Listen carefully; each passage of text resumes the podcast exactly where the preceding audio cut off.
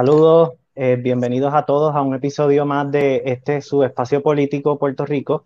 Eh, como siempre, eh, nos acompañan nuestros panelistas, Yechuan Torres. Saludos, Yechuan. te corto el mismo. Yechuan tuvo un percance allí, pero Suleimar, saludos, Suleimar. Saludos, Iván.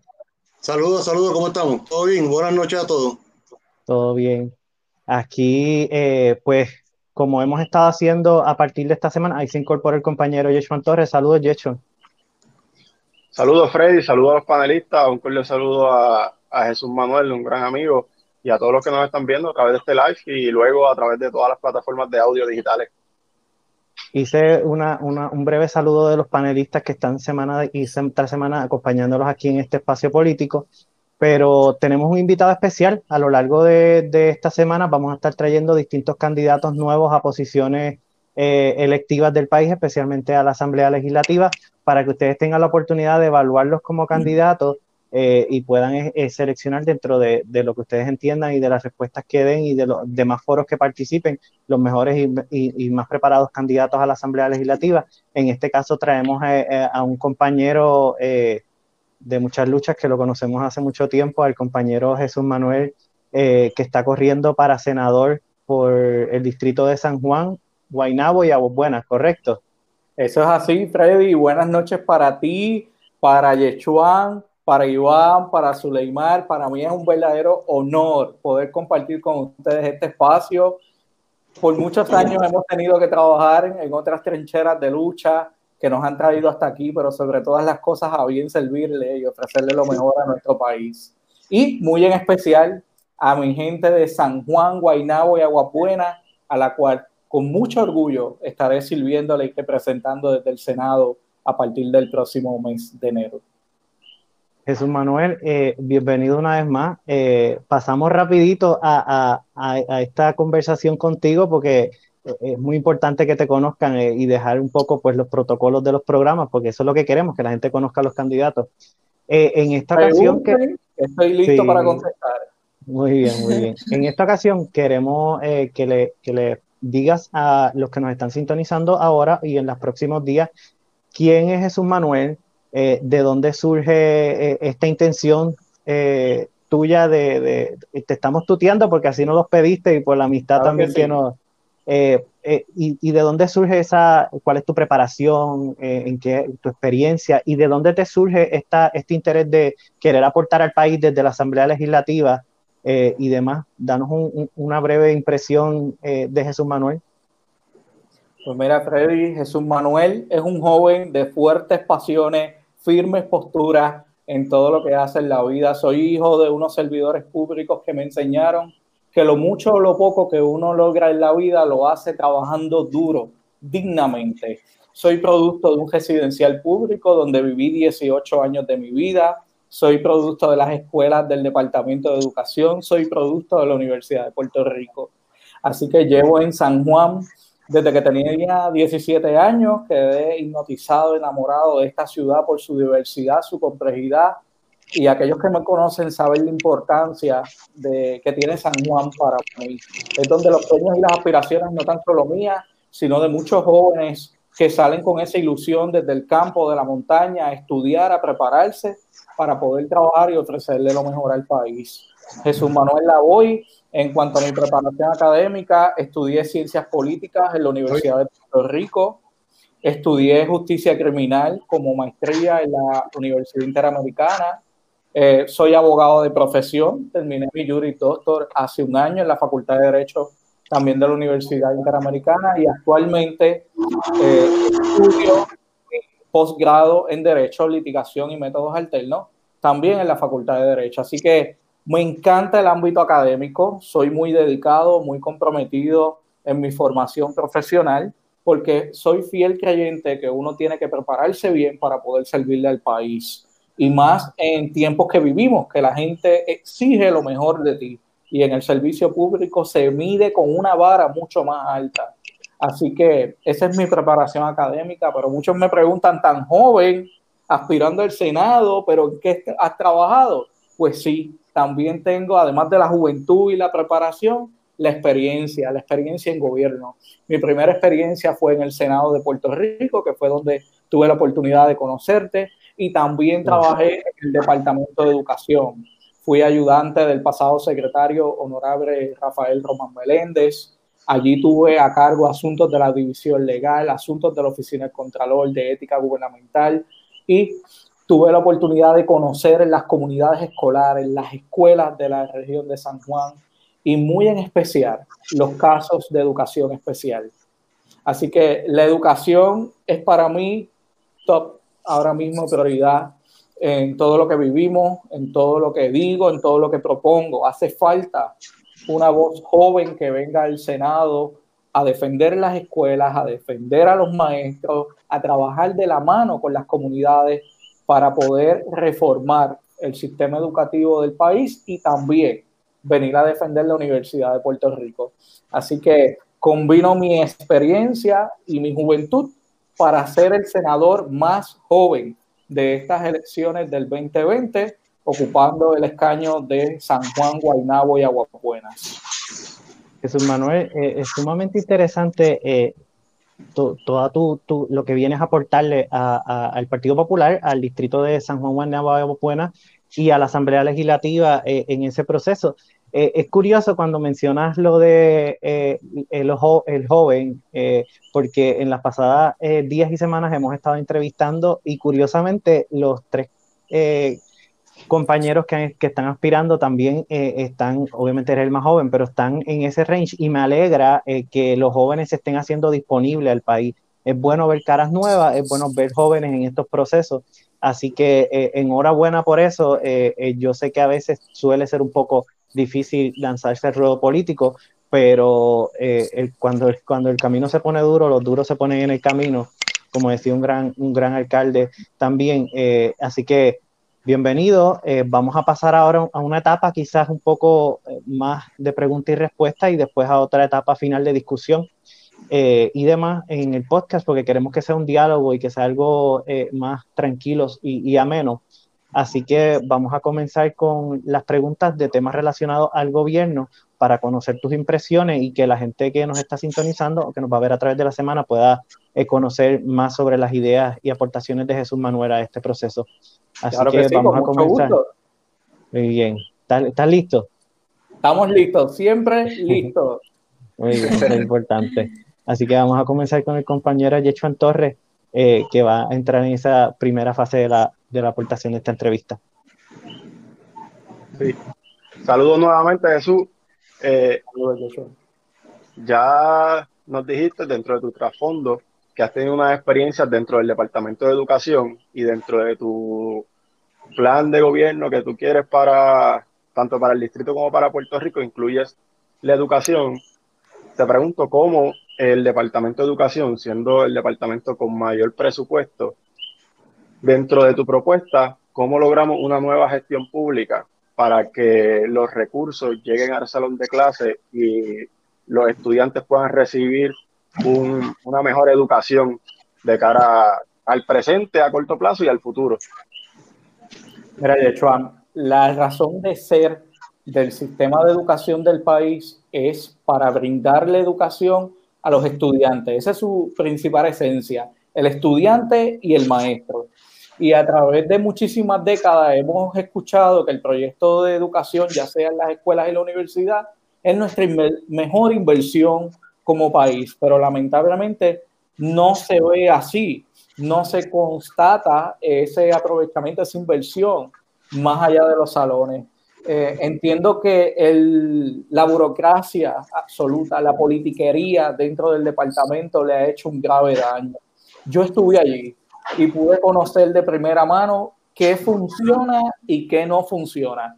Cuando yo llegué al departamento de educación me di a la tarea de conocer por mí mismo todas las oficinas, sus dependencias, cómo funcionaba la Secretaría de Asuntos Académicos, cómo funcionaba la Secretaría de Educación Especial, servicios auxiliares, porque muchas veces eh, todo tenía que pasar por el nivel central que está en Atorrey y a las regiones educativas y luego a los distritos y últimamente a la escuela, cuando la escuela funciona de una manera gerencial, tiene un director, tiene un personal administrativo que por qué directamente no llegar el dinero y los recursos a las escuelas.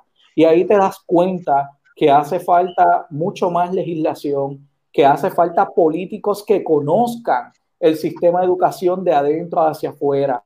Hace falta devolverle el principio de mérito, que las, posiciones gerenciales las ocupen en el Departamento de Educación las personas más académicas y de mayor expertise en el área. Lamentablemente no es así. Así que tuve esa experiencia de poder conocer el funcionamiento de la agencia, ese monstruo que dicen que es tan grande el Departamento de Educación, y, ver en qué, qué, se hacía bien y qué fallaba. Lamentablemente las fallas son innumerables y hay que atenderlas mediante legislación, pero no tan solo es proponer un proyecto de ley, tiene que ser algo que se atienda en Senado, en la Cámara de Representantes, en coordinación con los alcaldes, en coordinación con las comunidades escolares, con los directores y sobre todas las cosas con los estudiantes. Yo te tengo que decir que me siento muy orgulloso de haber sido uno de los principales ayudantes que le aconsejó al pasado secretario en constituir los asesores estudiantiles del secretario.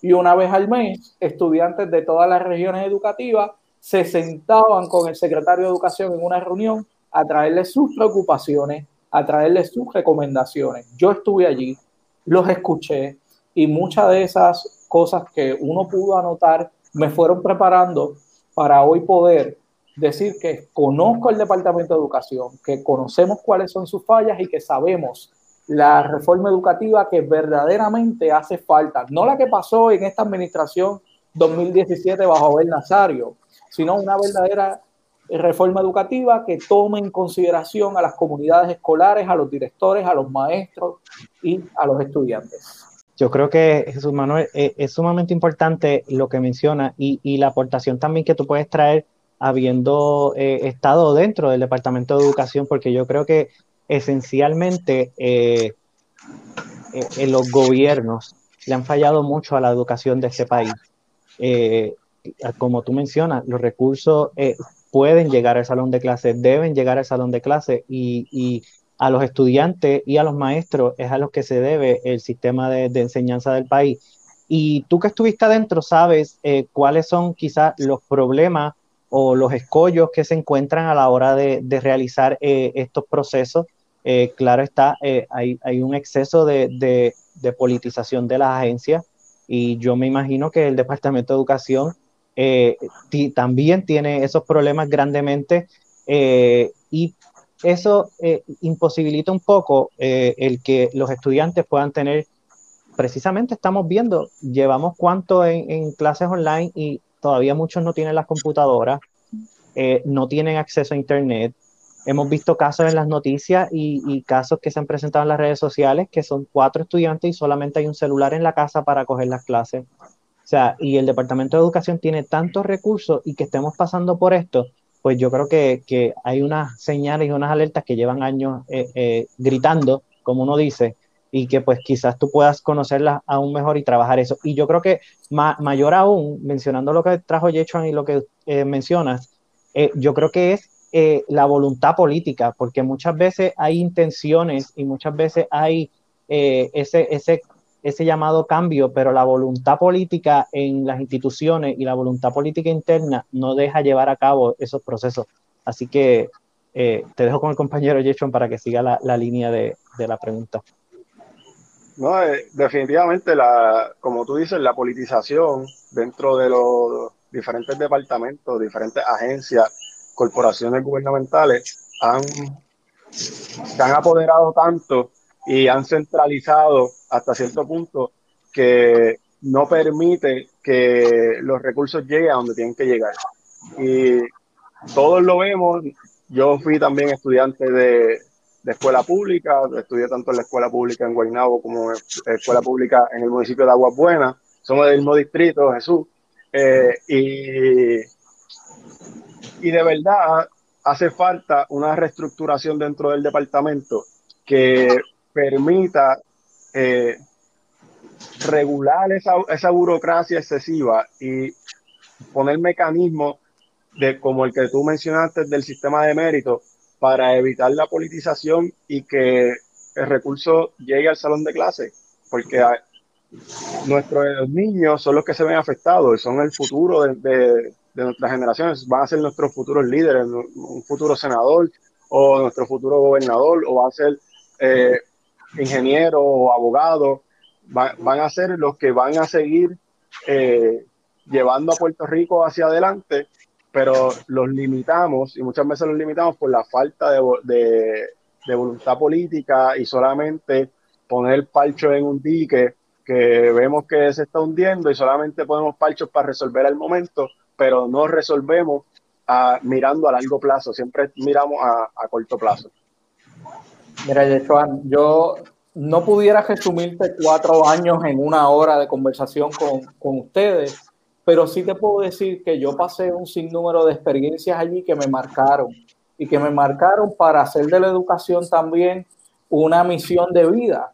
Yo supe ir a escuelas a dialogar con jóvenes que querían darse de baja, no querían ir.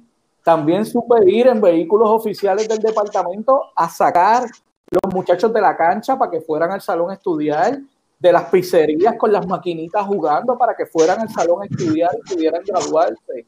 Como también pude ver a padres y madres llorando porque sus hijos llevaban un mes, dos meses sin poder estudiar, en el caso de los estudiantes de educación especial, porque no había un T1 o una persona especializada en la necesidad que tenía ese estudiante, hasta con los intérpretes de lenguaje de señas. Todas esas situaciones frustran a uno cuando tú te preguntas, pero un departamento con el, uno de los presupuestos más grandes, ¿Qué pasa que no llegan el dinero al salón? ¿Qué pasa que, que algo no hace que esto funcione? Y cuando lo ves en el macro te das cuenta que es un cúmulo de muchísimas situaciones, de muchas luchas internas, algunas de ellas políticas, que hace que las cosas no funcionen. Por eso cuando yo decidí aspirar al Senado, dije que mi, mi responsabilidad como el candidato más joven al Senado es dejarle a las próximas generaciones un mejor país, un mejor sistema educativo del que le ha tocado a la mía.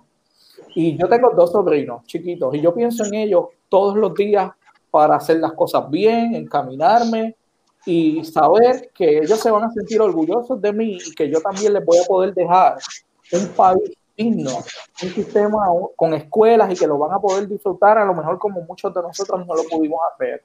Así que estas experiencias también contribuyen para que uno sepa lo que hay que hacer cuando se llega allí. Por eso quisiera al Senado y no a la Cámara. Muchos me decían, ah, pues aspira a la Cámara. Y yo, hay muchos jóvenes que tomaron su trinchera de lucha y están allí aspirando. A mí me toca ir a otro lugar donde la juventud ahora mismo esté silente y cuando ustedes lo miran, necesitamos un senador joven, necesitamos un senador que se asegure que el próximo secretario de Educación tenga un compromiso con los maestros, con los estudiantes. Necesitamos un senador joven que venga a defender las escuelas, que haya salido de ellas. ¿Qué mejor que un joven para poder entender a la juventud de nuestro país, a los estudiantes de nuestras escuelas y de las universidades? Y yo les aseguro que la oficina de Jesús Manuel, además de ser la oficina de todos la gente de San Juan, Guaynabo y Aguapuena, también va a ser la oficina de la juventud, la oficina de, los estudiantes y de los jóvenes.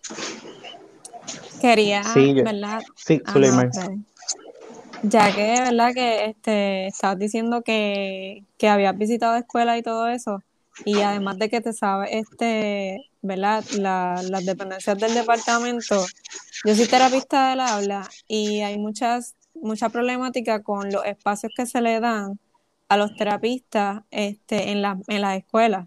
Este, en ocasiones, ¿verdad? Los terapistas se quejan de que son unos espacios que pues simplemente abrieron eh, esta esquina, eh, ahí te la puse y pues tú vas a resolver.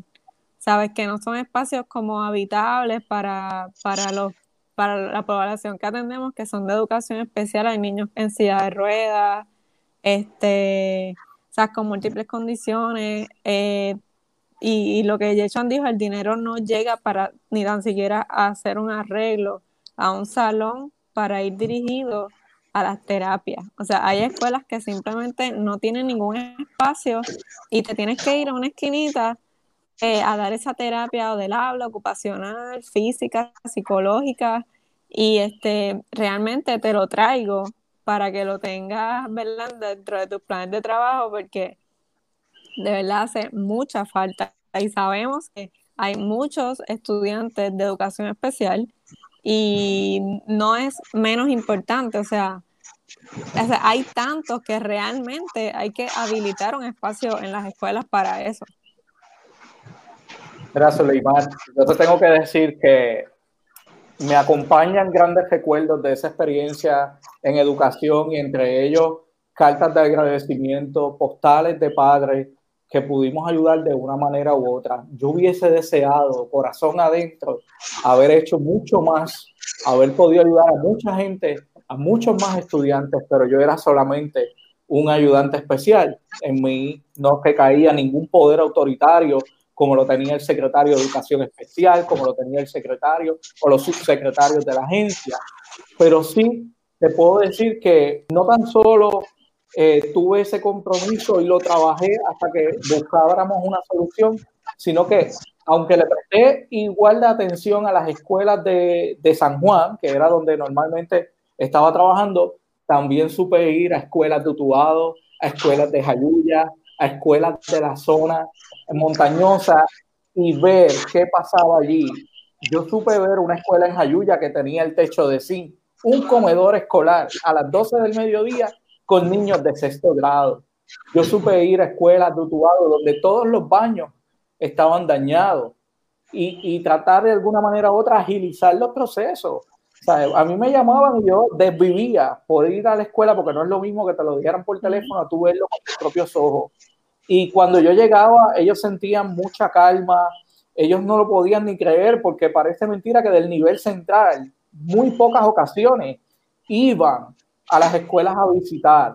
Todo se delega, todo se sigue pasando la papa caliente, pero esa función de ir del nivel central a, las escuelas, a los lugares, inspeccionarlos y verlos, yo te tengo que decir, yo fui valiente.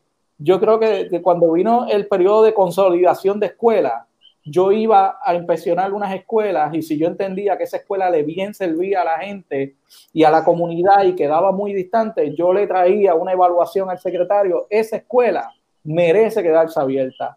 Y él me preguntaba, ¿estás seguro? Y yo, yo fui allí, le traía la foto. Eso era lo mejor de todo. Yo le traía evidencia de por qué esas escuelas deberían de permanecer abiertas aún con poca matrícula. ¿Por qué? Porque no tan solo lo podemos ver como Ah, hay muchos estudiantes, hay pocos estudiantes. La escuela es de la comunidad. La escuela tiene múltiples funciones. Yo creo en un sistema educativo para la juventud, pero también para las personas mayores. Yo he llegado a comunidades donde las personas mayores me dicen, Manuel, no tengo nada que hacer todo el día. Quisiera que esa escuela estuviera abierta para por lo menos hacer artesanía, ayudar a limpiarla, reuniones de la comunidad, establecer eh, acuerdos de vigilancia, comunal. la escuela tiene muchas funciones y a mí me duele muchísimo que este gobierno pasó legislación para que primero se le venda a la escuela a los grandes intereses y luego se le dé a la comunidad. Esa ha sido la situación que hemos vivido en escuelas del precinto 1, donde hemos hecho la denuncia con la compañera aspirante Ortiz, donde vimos que la gobernadora hizo una conferencia en Caribbean Cinema y el día antes le había cedido a Caribbean Cinema una de las principales escuelas de la comunidad de Santurce. En serio, Caribbean Cinema no tenía para pagar el alquiler de una propiedad.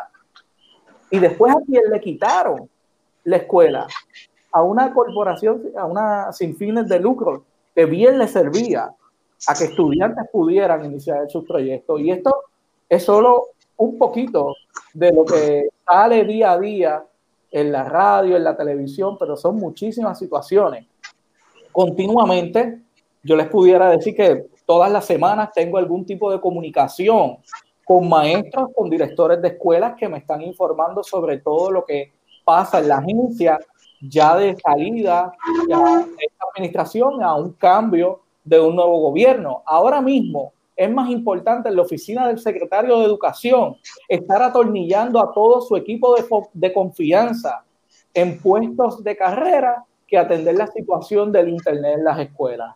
Eso lo estamos viviendo hoy. Ustedes no lo pueden investigar. Eh, todos los directores regionales, todo el personal de confianza se está atornillando en puestos de, de, manera ilegal porque ni siquiera cumplen con los requisitos mínimos y todo eso hay que revisarlo. Mira, yo te tengo que decir que lo más frustrante para mí era ir a una escuela y ver un maestro que tenía doctorado y 25 años como maestro estando en un salón porque nunca nadie, ninguna pasada administración le había dado la oportunidad de ascender, de estar en una posición donde tomara decisiones para beneficios de la comunidad y del sistema. Eso tiene que cambiar. Y por eso la principal propuesta de campaña es traer a la mesa de discusión una nueva reforma educativa y una nueva reforma universitaria, además de crear el Distrito Educativo de San Juan, donde se consoliden las zonas universitarias de las diferentes universidades para darle un trato como se le da a las zonas turísticas. Yo voy al Senado a trabajar por la educación, a trabajar por los jóvenes. Compañero, antes de que pasemos al compañero eh, y a Suleimari y, y, e Iván, quería mencionarte porque lo estás trayendo. ¿Por qué surge la problemática eh, año tras año la misma problemática en el, sistema de educación, la falta de maestros, la falta de recursos, y pasa este año académico y es la misma problemática. Y volvemos al año siguiente y se, se jactan de que se ha corregido el error y volvemos a los mismos errores. Salones sin maestros, maestros sin recursos, estudiantes sin maestros. ¿Por qué eh, volvemos a repetir los errores que, que ya sabemos de antemano? Freddy, yo te voy a contestar. El sistema es muy burocrático pero por querer mantener el control político, no se atreven a nombrar todos los maestros de cantazo.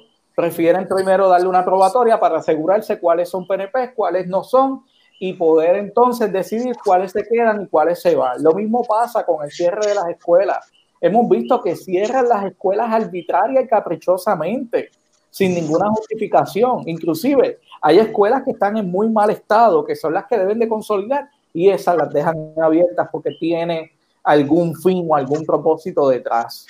Vuelvo y te digo, yo propongo sacar los puestos de confianza que sea por el principio de mérito en todo lo que tiene que ver la estructura de educación y que los directores regionales, que muchas veces los escogen los alcaldes, son favores políticos, sean los directores regionales las personas más preparadas que tengan doctorado en gerencia y liderazgo educativo y que tengan una trayectoria además de, de muchísimos años de servicio en la agencia sin importar cualquier otro interés, porque los hay, los hay. Yo los he conocido, he dialogado con ellos y es bien frustrante, bien frustrante. Importante, y importante tema, Sí. Otro tema que, que yo lo abundo y, y lo digo sin que quede nada por dentro o sea, ¿por qué tenemos que tener un edificio en Atorrey, aquel edificio que se comparte con corrección, paga un billetal de dinero en renta, cuando lo más que hemos cerrado son escuelas?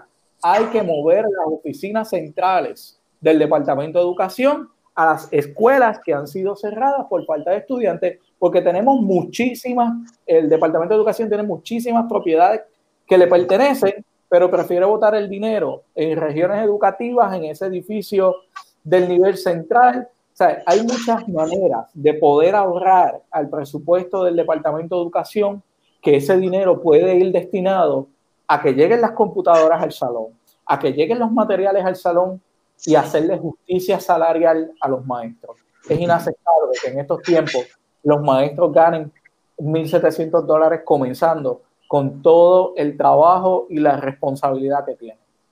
Sí, que al final quedan rezagados también los estudiantes y eso es imperdonable que un estudiante eh, eh, no haya aprovechado su año académico y después se vea limitado eh, en, en, su universidad y en su trabajo de recursos que se le debieron haber brindado en esta fase de educación. Yo creo que las compañeras, cuéntame. Es que son tantas y tantas cosas que las que uno tiene que decir y compartir con ustedes, porque son estos los espacios en los que uno puede claro. ¿verdad? ventilar y llevar el mensaje para que la gente, la gente puede fiscalizar de muchísimas maneras. Yo te tengo que decir que ya luego de salir de la agencia, cuando la desgraciada secretaria Julia Hekeles, el que tanto daño le hizo al sistema, estaba, yo vi con mis propios ojos desde la Facultad de Derecho que está justamente al lado, ver a los padres de educación especial peleando, protestando porque no tenían manera de que sus estudiantes de educación especial llegaran o se les ofreciera la transportación adecuada hasta la escuela. No había guagua que tuviera el sistema para transportar a una persona con impedimento. Y justamente este mismo día llega la guagua nueva, una dos Durango 2017 de la secretaria Negra Tintia allí a, los portones de su oficina. Yo no sé cómo esa mujer llegó allí ni cómo lo permitieron, pero le sirvió muy mal al Departamento de Educación y al país. Ya vemos las prioridades. Eh, así que el compañero Iván, si tiene algo que añadir en este tema o movernos hacia otro tema, porque tenemos muchos temas pendientes. Yo soy un eh, creyente de la descentralización. Ah, la, yo siempre he creído que las escuelas deben pertenecer a los municipios, no le deben pertenecer al, sistema de educación. Eh, siempre, yo no sé, por ejemplo, yo que he tenido eh, muchachitos de las escuelas públicas, todos los años se llenaba una hoja en que decía en qué usted puede ayudar. Y todos los años yo la tenía que llenar tres veces por cada muchacho. Nunca te llaman. Nunca te llaman. Nunca te llaman este, el, sistema de educación siempre se ha convertido en un botín político de todos los partidos. Todos han servido con la cuchara grande. Porque la que él no llegó ahora, llevaba mucho tiempo antes, en, porque entró bajo la, pasada administración. Totalmente. se sirvió, se sirvió de la cuchara larga por muchos años. O sea, ese monstruito no llegó ahora. Y el problema es que, como ustedes dicen, uno de los presupuestos más grandes que hay y se convierte en un botín político cada cuatro años. Eh, yo viví un sistema eh, educativo en Texas cuando me mudé a trabajar hace unos años allá, donde existe lo que se llama el Parents and Teachers Association, Asociación de Padres y Maestros, que son los que corren los distritos, porque los, las escuelas le pertenecen a unos distritos educativos que son de, la ciudad y son quienes controlan las escuelas. Se controla a, través de un representante de, los padres, de los maestros y de una junta elegida por los residentes de ese distrito. Son la gente que vive allí quienes controlan lo que pasa con las escuelas. Es responsabilidad de la ciudad, porque obviamente el gobierno central pasa los fondos a los distritos escolares para que ellos hagan cargo de las escuelas. Y da vergüenza que el primer día que, la primera semana que yo fui a, la escuela elemental a verla, mi hija todavía no entraba, pues mi hija, eh, este, yo me mudé antes que lograr entrar. Este, aquello parecía una universidad. Aquello tenía piscina bajo techo, tenía cancha baloncesto, tenía gimnasio, era la escuela elemental. No, gracias a Dios que nunca fui a verla ahí.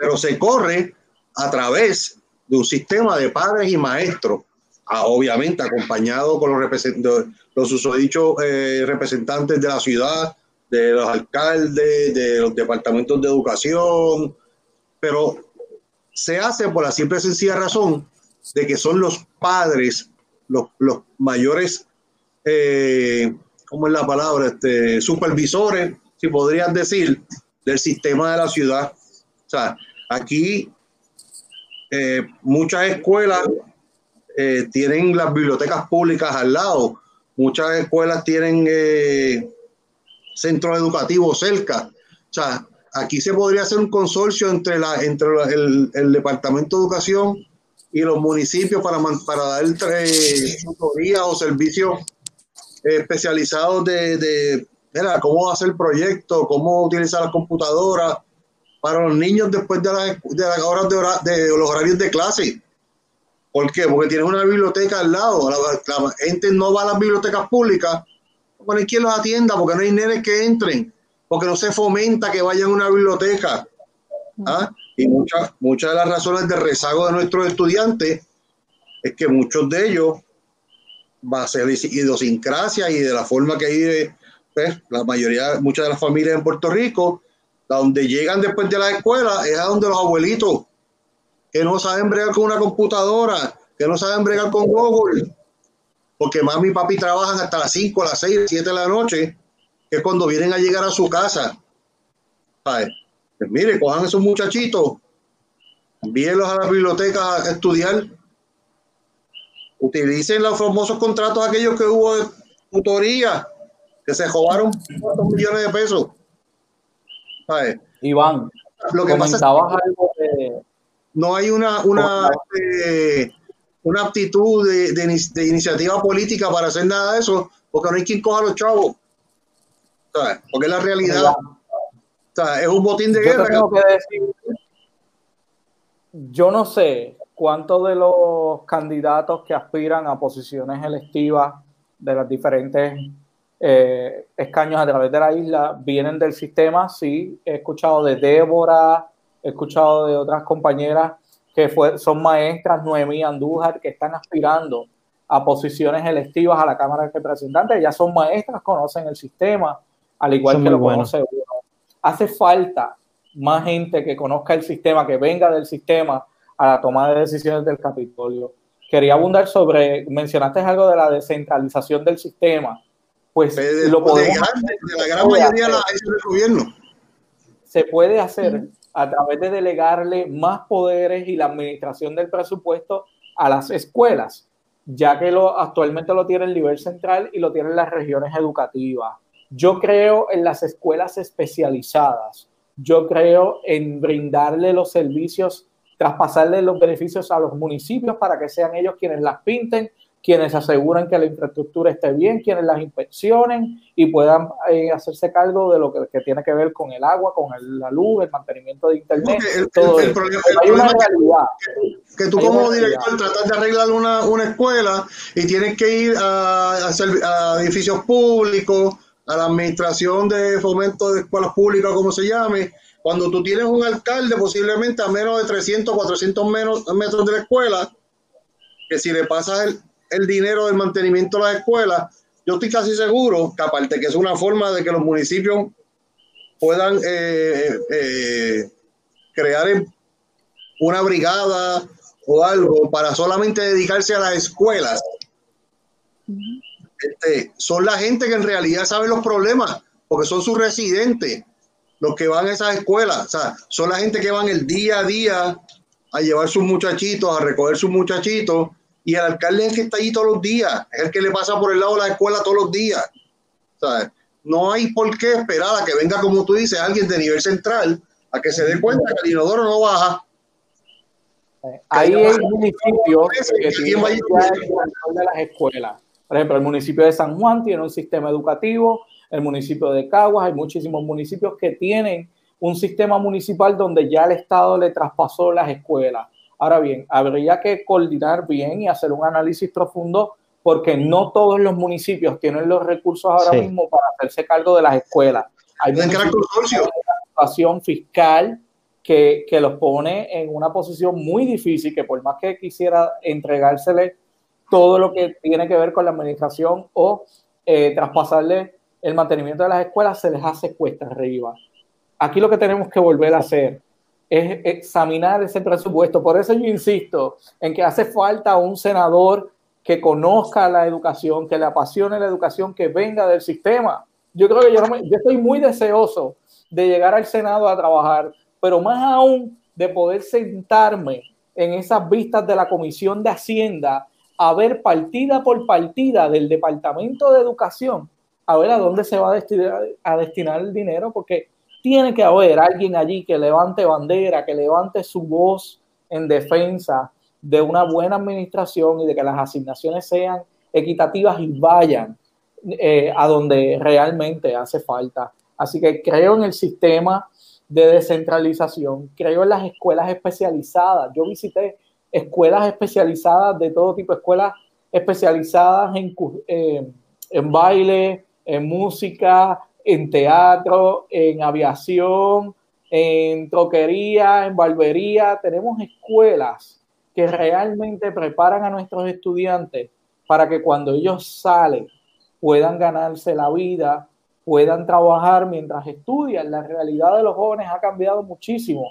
Y una de mis mayores aspiraciones es que los jóvenes salgan, mira, más que salir con el diploma de cuarto año, yo quiero crear el requisito de que eh, eh, cuando se gradúan de cuarto año salen con un resumen listo desde la escuela superior, porque eso no está pasando. Yo tengo estudiantes que converso con ellos de bachillerato, ya en su último año de bachillerato, y no saben hacer un resumen, algo tan básico como poder tener su resumen de experiencia y de preparación para poder ganarse una oportunidad de trabajo, ya sea un part-time, ya sea en un contrato de servicios profesionales, y es muy triste eh, lo que está pasando y hace falta darle esas herramientas, esa visión distinta al sistema de educación y que muchas de estas escuelas, como mencionas, también, también motivan a los estudiantes a, aprender, a, quedarse en la escuela y no abandonar, porque se sienten eh, que algo les llama la atención, sino tanto quizás la matemática, la ciencia, el español, el inglés, pues hay algo que le llama la atención y lo ata a seguir aprendiendo y seguir eh,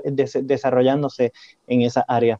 Yo creo que eh, la compañera Suleiman... Yo aprendí de allí que los estudiantes aprenden de distintas maneras, que no debe de existir un solo mecanismo de aprendizaje, sino que el aprendizaje puede ser tan diverso como es nuestra sociedad. Sí. Eh, la compañera Zuleimar.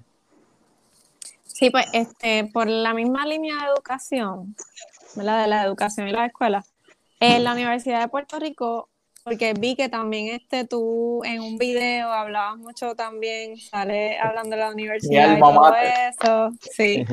Este, él, ella tiene uno de los mejores programas de la para entrenar médicos. Este, pero pues sabemos que el, el lugar de, de, práctica, que es centro médico, carece de muchísimos recursos.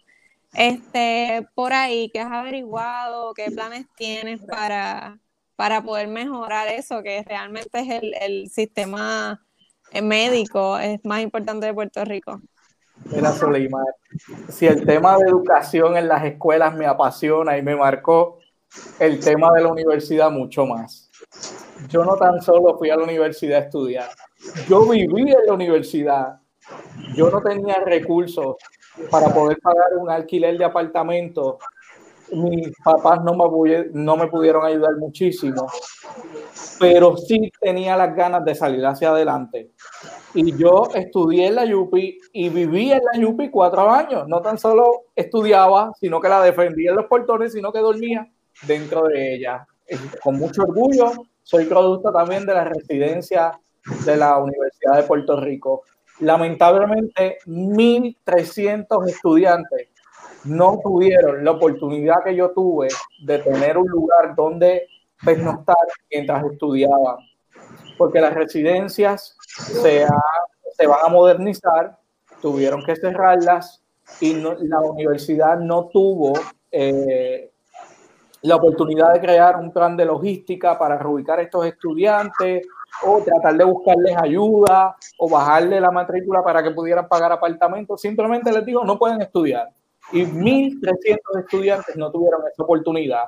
De ahí nace mi preocupación de que identificar las propiedades abandonadas del municipio de San Juan y del gobierno central en el área de Río Piedra para que se remodelen y se cree lo que se conoce como una cooperativa de viviendas. Yo soy fiel creyente del movimiento cooperativista.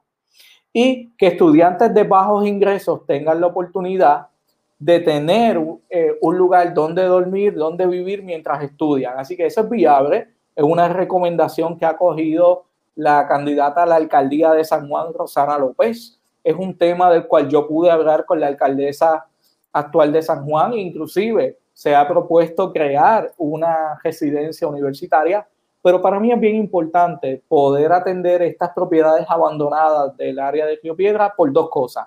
Número uno, le damos vida nuevamente y se ocupan los espacios que han sido abandonados en el área de Río Piedra. Y número dos, estamos incentivando a que Río Piedra sea nuevamente un lugar donde vivir, donde hacer su vida, no tan solo de estudiante, sino profesional. Eh, por eso también viene mi propuesta de crear el distrito educativo, porque del área de Río Piedra lo conectamos entonces con el área de centro médico, yo vivo cerca, en Villanevare. Eh, conozco muchísimos estudiantes de medicina y me dicen que se les hace muy difícil entrar a la escuela de medicina, los espacios son muy limitados y de igual manera poder tener la oportunidad de estar en el área. Muchos prefieren irse. yo creo que a esos estudiantes de medicina debe, el que entra a medicina es porque es inteligente, tiene las mejores cualidades para, para, cumplir con esa carrera, pues mira, ya que lo tenemos allí durante su preparación, que estudiar medicina no es fácil, vamos a hacer un compromiso a cinco años. O sea, te terminas de estudiar y por cinco años vas a tener trabajo o haces el compromiso a hacer tu especialidad en el propio recinto de ciencias médicas. Entonces, están allí, los graduamos y se van al extranjero porque la propia universidad y centro médico es quienes les pone eh, reservas para ellos poder completar. Y de ahí también de los estudiantes de ciencias médicas viene una propuesta que he atendido para crear un espacio. Chicos, a mí se me cae la cara de vergüenza que en San Juan ahora mismo no hay un lugar donde se puede estudiar 24/7. Y esta propuesta viene de los estudiantes de medicina y de los estudiantes de derecho que para sus periodos de exámenes y de reválida no tienen un lugar 24/7 porque la biblioteca está de ciencias médicas está limitada a un número reducido de estudiantes y yo los he visto a las 2 de la mañana, 3 de la mañana en Burger King, en Dennis, en Fast Food, estudiando ahí, tratando de concentrarse para los exámenes y para ese momento tan importante de su carrera. Así que yo tengo un compromiso de ir a luchar y buscar el presupuesto e ir a todas las agencias como buen abogado. En algún lugar tiene que aparecer una estructura de San Juan, ya sea estatal o municipal, para crear un centro de estudio 24/7. Eso es muy necesario, no lo tenemos y hace falta para los estudiantes de medicina, para los estudiantes de arquitectura, para los estudiantes de derecho, inclusive para aquellos estudiantes que les gusta hacer sus tareas en la noche de escuela superior, escuela intermedia, que se le brinde la seguridad, que sea un espacio con cámaras, con vigilancia y con equipo tecnológico. Yo creo que eso se puede lograr en San Juan. A mí si me dejan, con mucho gusto les recomiendo varios edificios que hemos identificado en San Juan para crear este espacio, al igual que la Casa de la Juventud. Yo siempre he dicho que en San Juan hace falta una Casa de la Juventud, una biblioteca virtual también son proyectos que se pueden implementar. Mira, yo he tenido conversaciones con personas que de alguna manera u otra han trabajado con el Instituto de Cultura puertorriqueño. Yo creo que podemos trabajar un proyecto virtual de bibliotecas virtuales que también involucre la cultura, el ámbito eh, artístico, cultural de nuestro país, porque es muy importante. San Juan no tan solo es una ciudad eh, de económica, eh, de académica, sino es también una ciudad cultural, turística. Así que para mí es muy importante atender cada una de los temas y de las propuestas. Y, déjame aclarar algo, porque hablo mucho de San Juan, pero así con especificidad de los, especificándote de los problemas y las propuestas de San Juan, también te puedo hablar de las de Guapuenas y de las de Guaynabo, porque es un área totalmente distinta, es campo donde entonces trabajaremos con las escuelas agrícolas, con los pequeños comerciantes, eh, brindarle esos servicios de, que se dan actualmente en San Juan. Para mí progreso no es cuando vienen los de Buenas y Guainabo a San Juan, sino cuando esos servicios y esa, esa diversidad de ayuda se puedan llevar a la gente de Guainabo. Yo he estado en Aguas Buenas, en una comunidad que todavía está ahora, desde hace 20 años, no tiene servicio de agua potable. Gente, 20 años. Un programa de administración en administración. Eh, eh, trabajando todo eso mismo de la educación de la Universidad de Puerto Rico, San Juan, Guaynabo, Aguas Buenas, yo creo que hay una interrogante que me surgió dada nuestra conversación aquí y es la Junta de Control Fiscal. Eh, nosotros tenemos muchas preocupaciones. Hay muchos servicios que no se brindan efectivamente. Eh, hay muchos, como hablamos de educación, mencionamos una lista de, problemas eh, que, identificamos de, educación y de otra área, y hay muchísimas más que nos daría tres programas o más para, para hablar de eso. Pero hablando de esas preocupaciones, tenemos ahora también quizás un limitante en recursos que es la Junta de Control Fiscal.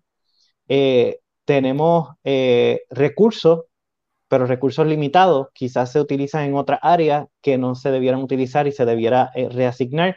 Pero tenemos la Junta de Control Fiscal, que es la, fuente última de determinación de cuál es el presupuesto del país. Eh, y eso limita grandemente eh, el, muchas iniciativas de las que tengamos como sociedad o como gobierno o como institución poder trabajarlas correctamente. ¿Cómo tú trabajarías con la Junta de Control Fiscal o cómo tú ves viable eh, poder ejecutar todas estas cosas que conllevan dinero al final de cuentas con una Junta de Control Fiscal que, como hemos visto, se ha opuesto a muchas iniciativas de de, gran acogida en el pueblo o que realmente son necesarias para la ciudadanía, los estudiantes, los maestros, los servidores públicos, el país en general? Mira, Freddy, la Junta de Control Fiscal son los, los abogados de los acreedores, de la gente que se le debe. Jesús Manuel en el Senado va a ser el abogado de los estudiantes, de los maestros, de la gente que no tiene. Yo, creo, yo invito y creo que no es algo que no he visto con mucha fuerza que se ha dado, pero yo invito a todos los estudiantes de derecho, a todas las facultades de derecho del país a que nos unamos en una gran alianza, porque lo que pasa con la Junta de Control Fiscal no puede ser. Yo confío en que el próximo gobernador Charlie Delgado Altieri va a reducirle el presupuesto a la Junta de Control Fiscal. Yo confío en que Aníbal Acevedo Vidal va a hacer lo que Jennifer González no ha hecho en Washington, para hacerle entender al Congreso el error que cometieron. Yo confío en que vamos a tener un equipo de Cámara y Senado que va a darle prioridad a lo que verdaderamente lo necesita. Yo nunca he visto a la Junta de Control Fiscal visitando las escuelas. Yo nunca he visto a la Junta de Control Fiscal mirando las problemáticas que hay en los residenciales. Yo nunca he visto a la Junta de Control Fiscal visitando eh, centro médico. Ellos quieren controlar el sistema distributivo del presupuesto del país, pero no se han dado la oportunidad nunca de ir a donde verdaderamente están los problemas y las necesidades. Yo sobre todas las cosas soy un joven, y aquí está, puertorriqueño. Yo le apuesto a mi país y yo estoy listo para dar esa batalla en contra de la Junta de Control Fiscal y hacerle entender las prioridades que tenemos los puertorriqueños. O sea que eh, tú nos estás diciendo que de salir electo eh, plantearía, plantarías bandera eh, en contra de la Junta Fiscal por estas áreas que nos están mencionando que limitan el desarrollo del pueblo en, en, áreas esenciales? Eso es así, Freddy. Yo, yo siempre he sido grado. Soy miembro del Colegio de Abogados, soy miembro de muchísimas organizaciones que creo en que se audite la deuda, en que se maneje de una manera distinta. Y mira cómo te digo algo, porque esto no es un mensaje político, esta es la realidad yo tengo la capacidad de entender por qué la Junta está aquí y, y qué es lo que vino a hacer, como también tengo la capacidad de entender que nosotros podemos ir al Congreso, pelear y obviamente si tuviéramos un comisionado presidente popular a través de las alianzas demócratas, porque mira cómo son las cosas. Tenemos la Junta de Control Fiscal aquí, pero todo el mundo en Washington habla de cómo quieren ayudar a Puerto Rico después de los huracanes Irma y María, de que no se le asigna el dinero para el COVID, de que se pierden ayudas con el Medicare, pero nadie, nadie me dice aquí, mira, pues vamos a hacer una mesa redonda, vamos a unirnos entre todos los partidos para ir a sacar la Junta de Control Fiscal. Uno de los mecanismos es balanceando el presupuesto cuatro años consecutivos. Yo me atrevo a decir. No soy experto en finanzas, pero que es algo que hay que examinar porque si tenemos que limitar los servicios del país, hacer sufrir a la gente para balancear el presupuesto cuatro años, eso tampoco era. Así que hay que empezar, por eso te digo, hay que tener allí un senador que entienda y piense como la gente. También esa comisión de, de Hacienda que vea ese presupuesto y pueda aportar y asegurarse de que estas cosas eh, se asignan y se trabajan de la manera más sensible y adecuada posible. Pero y, en Puerto Rico mandamos los puertorriqueños. Sí, y, que, que, nuevamente eh, la Asamblea Legislativa, que al final de cuentas son la representación del pueblo, asuman el control y el... Y, ¿De qué, perdón? Electos por el pueblo. Sí, eh, y, son, y ustedes son la representación de, de los puertorriqueños ante el gobierno. Así que le, les toca a ustedes asumir ese rol y yo creo que cada vez más eh, la Asamblea Legislativa ha delegado o ha dejado pasar el presupuesto, lo atienden los últimos días, no se evalúa correctamente, no se están haciendo casi vistas públicas. Se le ha entregado, la Junta de Control Fiscal asumió el presupuesto y la Asamblea Legislativa eh, tristemente se ha dejado quitar el presupuesto de las manos o atender ese asunto y abogar por las cosas que entiende correcto. Y ha sido una discusión entre la gobernadora o el gobernador y la Junta de Control Fiscal, dejando fuera a la Asamblea Legislativa, que cada vez más entrega sus poderes por, por no tomar eh, el riesgo y hacer el trabajo. Así que. tú me conoces y tú sabes que yo vengo dando luchas desde muy joven y el silencio para mí nunca ha sido opción. Así que yo te aseguro a ti que de yo ser electo senador vas a escuchar mucho de mí, emplazando a la Junta de Control Fiscal y también invitándolos a que vayan a las comunidades y a las escuelas a ver las cosas que mis ojos ven y las preocupaciones de la gente. De eso puedes estar seguro y tú lo sabes. Muy bien, vamos a pasar eh, ahora a la otra parte. Yo creo que eh, vamos a discutir un poco eh, para ir cerrando el tema de la corrupción que yo creo que es tan importante eh, eh, eh, y tan reciente también, o sea, siempre ha estado presente en, los gobiernos y tristemente son los que han debilitado las instituciones. Si alguno de los compañeros tiene algún aporte sobre el tema de la corrupción para, que, para poder entrar en esta discusión. Mira, el, problema, basándolo en la corrupción y basándolo en lo que está explicando ahora mismo de lo ustedes estaban discutiendo la Junta, la Junta la tenemos aquí por eso mismo, por la corrupción rampante de este país. O sea, el problema ha sido de que todo el mundo ahora quiere echarle la culpa a la Junta, pero si nos vamos varias administraciones atrás, o sea, desde la desaparición de los 3 billones de pesos cuando Aníbal era gobernador, de los chavos que se llevó Fortuño, de los chavos que se llevó el otro Rosellón, de los chavos que se llevó el que estuvo antes y todo, todos los que se llevaron. Es la razón por la cual tenemos la Junta ahora mismo. O sea, no podemos ir ahora a decir, ah, no, pues es que la Junta está del carajo, porque es que tú sabes que estos tipos joden con cojones. No, no podemos hacerlo por la simple sincera razón de que nosotros no los buscamos. Diga lo que diga el que diga, nosotros no lo buscamos. Y, los miembros de la Junta cambian ahora. Y Freddy y, y ustedes conocen uno de, los, de las personas que está nombrada, que posiblemente suena para venir por el lado republicano, porque la Junta no es de un solo partido, es de los dos partidos. Pues la Junta no la impuso el Partido Demócrata, pero son, hay miembros de los dos partidos. ¿Ustedes se acuerdan de, de Manny Ortiz? que... sí. ¿Se acuerdan de Manny Ortiz? El 4321. Capítulo 4, eh, párrafo 3, línea número 2, la primera parte de la línea que dice que el gobierno de Puerto Rico recae sobre los poderes plenarios del Congreso de Estados Unidos, específicamente bajo eh, el grupo de los indios tapajabos y todo esa ese mismito. nos gusta o no nos guste parte de todo esto, y no lo quería meter por la, por la cocina, pero es una realidad es el maldito estatus. Y en que aquí todo el mundo, cada cuatro años, coge la, se ganan las elecciones, alinean las agencias y vamos a ver por dónde vamos a empezar a echarnos y a repartirnos por todas las esquinas. Y lo han hecho todo. Nadie puede tapar el cielo con la mano y decirme, no, nosotros, ¿cómo va a ser? Aquel lo hizo. Todos lo han hecho. Y, yo creo que también...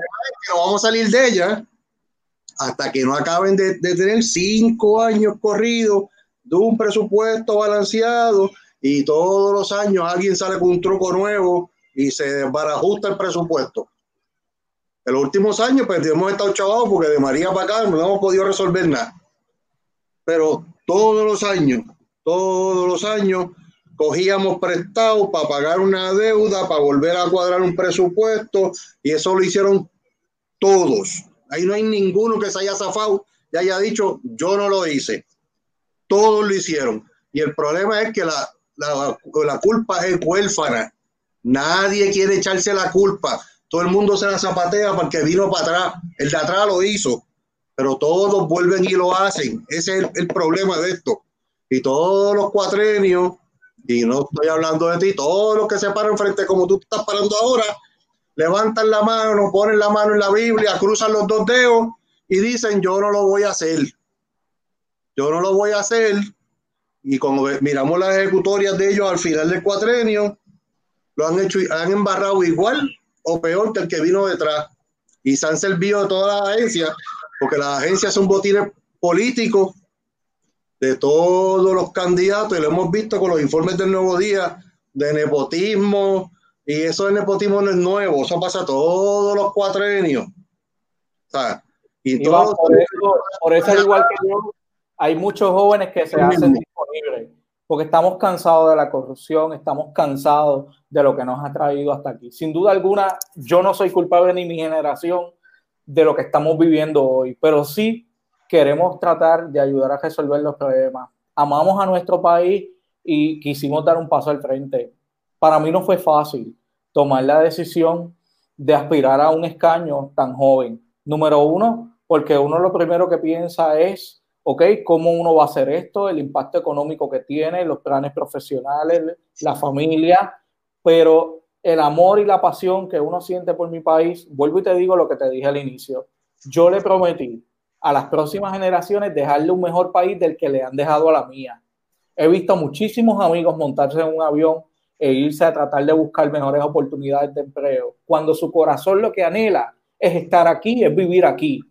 Yo he trabajado eh, muchísimas instancias y he visto a políticos hacer las cosas bien y hacer las cosas mal. Eso nos ha preparado y nos ha enseñado a cuál es el camino que uno escoge. Pero sobre todas las cosas, hay unas experiencias de vida muy similares a la que vive la mayoría de los puertorriqueños que tienen que ir a la escuela, que tienen que ir a la universidad, superarse, ganar esos 7.25 el salario, y eso es lo que a mí me motivó a dar este paso al frente. Yo te aseguro que con la misma integridad que yo entre a ese Senado, yo voy a salir. Número uno, porque yo quiero seguir mirando a mi madre a los ojos y a mis abuelos y diciendo, he hecho bien lo que bien ustedes me enseñaron. Número dos, porque mi formación académica y profesional ha sido toda en administración pública, en justicia criminal, en la facultad de derecho y conozco lo que eso es la ley, el orden y lo que hay que hacer bien y qué es lo que se ha hecho mal para cambiarlo. No todos somos iguales. No todos están al gobierno a lo mismo. Yo te puedo asegurar que vamos a trabajar y que vamos a aportar de manera positiva. Pero ese sentir que tienes, Iván, es el sentir de la mayoría de la gente. Pero quedarnos en casa el día 3 de noviembre tampoco es opción. Hay que ir a votar, hay que confiar en lo que aparece en la papeleta o lo que se seleccionó en la primaria. Ojalá ustedes sean los próximos que aspiran en las próximas elecciones a puestos electivos. Yo le hago una invitación a los jóvenes preparados, a los jóvenes que aman a su país, a los jóvenes que sienten ese deseo de servirle a que también den un paso al frente. Y es parte también de lo que hacemos con esta candidatura, de que más jóvenes y profesionales le pierdan el miedo. Porque yo quiero que las próximas conversaciones que tenga de país con ustedes, eh, al igual que lo hemos hecho en la noche de hoy, que es muy interesante, muy centrado, conocedores del tema, que ustedes sean también parte de las soluciones a los problemas y que ustedes también aspiren a las posiciones donde se toman las decisiones porque también nos necesitan y los necesitan ustedes. Y, y, que más bien también, eh, eh, en este caso, tú puedes hablar como joven porque eh, desde mi percepción, y claro, todos hemos sufrido este golpe, pero esta generación eh, es de, las de las generaciones que más le va a costar eh, las acciones del pasado, que más le va a costar esta situación, porque pues distintas generaciones vivieron en, la época de, de, bonanza y demás, que ahora pues están entrando en esta etapa, pero tuvieron esa. Nosotros desde que hemos estado en el proceso de, de desarrollo eh, de, nuestra, de nuestro proceso de niño, adulto, etcétera, hemos estado en este proceso de crisis y de, no tenemos miedo a perder nada, nos han quitado todo, no tenemos miedo a perder nada y por eso somos valientes y sacamos al peor gobernador de la fortaleza, que era joven, pero no nos representaba porque él no ha pasado por lo que pasó la mayoría de los jóvenes que tienen que estudiar y trabajar y fajarse por ese país. Por eso también nosotros lo sacamos y nos tiramos a la calle y muchos jóvenes hoy nos hacemos disponibles a la discusión de los asuntos políticos porque no vamos a permitir que tampoco nos tilden como por lo que otros hicieron mal cuando no tenemos eh, la responsabilidad. Por el contrario, venimos a hacer la diferencia, a demostrarle al país que nosotros también somos capaces, que tenemos la experiencia, que tenemos el conocimiento y los deseos de servirle bien a la gente. Mira, hay muchísimas propuestas que yo pudiera estar discutiendo con ustedes, pero yo estoy dispuesto a donar parte de mi salario a las fundaciones sin fines de lucro, no para que se quede allí en el Capitolio y sigan dándolo en contrato, no, de mi salario va a haber una parte que va a las organizaciones sin fines de lucro. Sin ningún interés en particular, es lo que he hecho todos los años, me han visto en, en, mis redes sociales que no es de ahora, desde que soy estudiante universitario, siempre he estado en un sinnúmero de causas y luchas y sobre todas las cosas cuando he tenido que dar un paso al frente para hablar con jóvenes, empoderar a jóvenes en la toma de decisiones, motivarlos a que vayan. A mí me encanta, yo disfruto muchísimo este intercambio de ideas, ese debate duro, inteligente, con muchísimos estudiantes de las universidades. Por aquí que Soleimar tenía una pregunta para mí. Sí, este es de, como, ¿verdad? como bien has dicho, los jóvenes tenemos como que un, un problema cuando nos vamos a graduar este, o por el salario mínimo etcétera. Y en tu plan de trabajo discutes lo de un plan médico accesible tanto a estudiantes como a jóvenes que no puedo, eh. Que no podemos eh, pagar un plan médico o, o, que no cobramos lo suficiente y tan, pero o cobramos lo suficiente como para no este poder obtener el plan de gobierno y verdad cómo es cómo qué propuestas tienes estamos en un gap eso sí. Solimar mira parte de, de las conversaciones y los, y los conversatorios que he tenido con muchísimos jóvenes por los pasados tres años, inclusive en la realidad que también puedo tener yo como joven, es que ganan muy poco, en 1.200, vamos a poner el salario mínimo. Eso no les da para pagar un plan médico, pero tampoco cualifican para los servicios de la reforma del gobierno. Yo estoy proponiendo a través de, ya sea del el Departamento de Salud, o proponerle a la, a la Administración Municipal de San Juan que le brinden servicios médicos rutinarios a todos los jóvenes profesionales o los jóvenes estudiantes. Yo conozco jóvenes que ni siquiera pueden hacerse una prueba de azúcar, tomarse la presión, un análisis de sangre, pruebas de VIH, las clínicas trans, son un sinnúmero de servicios de salud los que necesitan los jóvenes que para mí es muy importante atender su salud, porque si no se cuidan desde ahora, en el futuro el problema puede ser mayor y necesitamos, yo creo mucho en el concepto de educación y prevención, y necesitamos cuidar a nuestros jóvenes porque se nos están yendo, al igual que tenemos que cuidar a nuestros viejitos de cara a lo que va a ser el futuro. Así que esa es la propuesta, atender y ofrecerle eh, pruebas rutinarias, algunos servicios de salud, eh, a jóvenes que cobran el salario mínimo y que no pueden pagar eh, la reforma universitaria, incluso, perdóname, la reforma de salud. Inclusive, la reforma universitaria debe de traer también a discusión los servicios médicos. Vemos que lo que se paga en cuota de servicios médicos en la universidad es muy poco, pero es que el servicio es de muy mala calidad. Tenemos que empoderar a la Universidad de Puerto Rico nuevamente también en esa parte para que la universidad pueda ofrecerle servicios médicos a los estudiantes que así lo necesitan. Vuelvo y te digo, se brindaban servicios, no es necesario, no atiende la problemática real con las tasas. Yo brego mucho con estadísticas, con números y las tasas de casos de obesidad, de diabetes, de cáncer, de enfermedades, de depresión, va en aumento. Y para mí es muy, muy importante no tan solo ir a procurar un mejor sistema de educación, una mejor universidad, más y mejores oportunidades eh, laborales para los jóvenes, sino también cuidar de su juventud.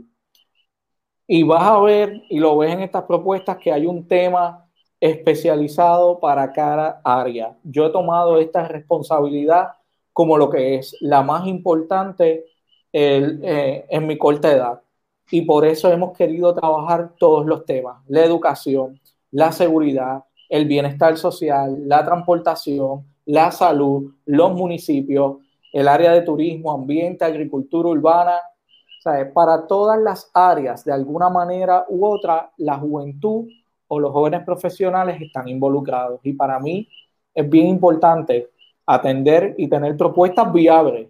Has visto aquí que no tan solo te he mencionado la propuesta, sino también te he dicho de cómo lo vamos a hacer o de dónde podemos buscar los fondos o las ayudas para poder realizar esto. Yo tengo 30 años y desde que tengo 12 años, lo, gran parte de mi vida lo he dedicado a luchar y procurar espacios para la juventud y para que otros jóvenes tengan oportunidades. Lo hicimos en la escuela como parte del Consejo de Estudiantes y las organizaciones sin fines de lucro. Lo hicimos en la universidad como senador académico y presidente de distintas organizaciones. Lo hicimos en el gremio profesional para los jóvenes abogados que tengan una colegiación gratuita en el colegio de abogados mientras son estudiantes y tengan en el colegio de abogados una, un lugar donde estudiar para sus exámenes, que sean parte y vivan su futuro en el presente. Y también lo estamos haciendo en la política. Yo he tenido la oportunidad de ir creciendo dentro del Partido Popular, de ir ocupando un sinnúmero de posiciones hasta ella, la última, presidenta de la Juventud del Distrito San Juan, y por eso también nos lanzamos a esta candidatura al Senado, porque mi vida siempre ha sido que poseer juventud es poseer poder, y yo le quiero dedicar mis mejores años de juventud a poder ayudar a otros jóvenes y a mi país. Otra, otra de las, fíjate, añadiendo a, ¿verdad? Que dijiste lo de las pruebas en cuanto al plan de salud, este, entiendo súper importante que se le debe añadir a eso los seguimientos de prevención de cáncer. Por ejemplo, este, las pruebas que se, que se hacen este, ¿verdad? en un ginecólogo, que son tan importantes y he tenido amistades que teniendo que hacérsela porque ya tienen la edad, ni por no tener plan, pues no han podido. Y esas son pruebas de prevención. Así que te doy esa idea para que entonces también la Lo tenemos anotado, aunque no te entre en discusión, está, hay unos servicios que las mujeres en particular, servicios médicos que necesitan las mujeres jóvenes y otros que necesitan los hombres, al igual que las clínicas y servicios trans. O sea, yo tengo un compromiso con la diversidad y he sido el único candidato al Senado yo creo que en San Juan y en todos los distritos que ha hablado de la importancia de la educación, la prevención y los servicios a todas las comunidades, entre ellas a la comunidad LGBTIQ. No pasa nada.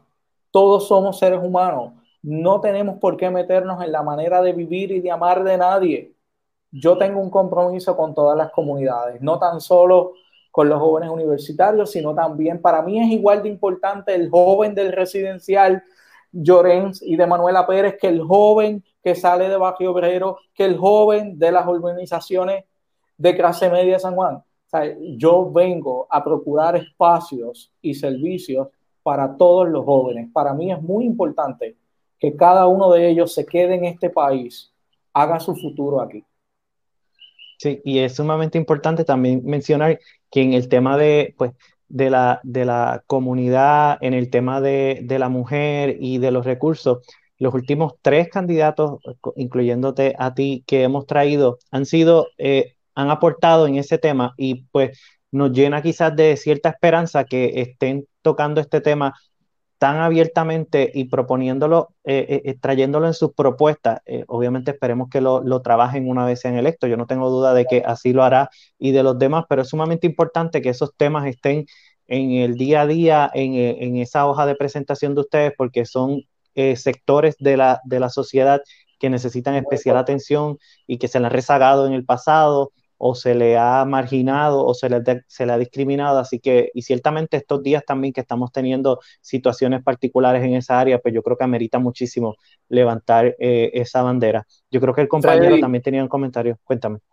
Antes de pasar a, los compañeros, eh, yo creo en la perspectiva de género, yo creo en la equidad de género, creo en que nosotros los hombres somos los que tenemos que empezar a hablar del feminismo, de, la importancia de valorar a, la mujer. Es muy, muy importante con todo lo que ha pasado esta semana, entonces empecemos a cambiar el discurso, la tendencia y que nosotros los jóvenes nos involucremos. Hoy en la tarde estaba leyendo un reportaje de las propuestas de la próxima senadora por acumulación, Ada Álvarez Conde, quien por muchísimo tiempo ha trabajado el tema de la violencia en el noviazgo, el tema de la prevención, de la equidad de género, y yo estoy a la mayor disposición y esperanzado de poder trabajar proyectos con ella que vayan en esa dirección de la prevención y de la equidad de género y de no más violencia.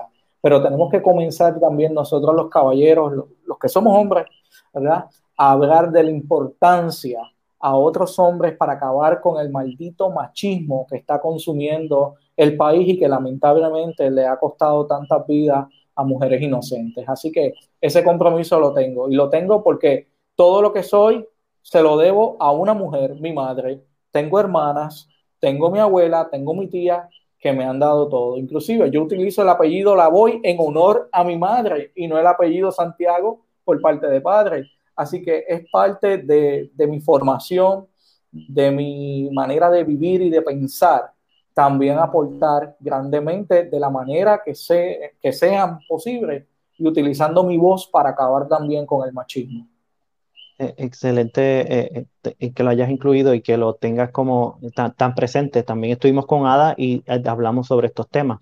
Así que vamos a ir finalizando ya un poco este espacio político, pero el compañero Yechuan Torres tiene unas interrogantes también.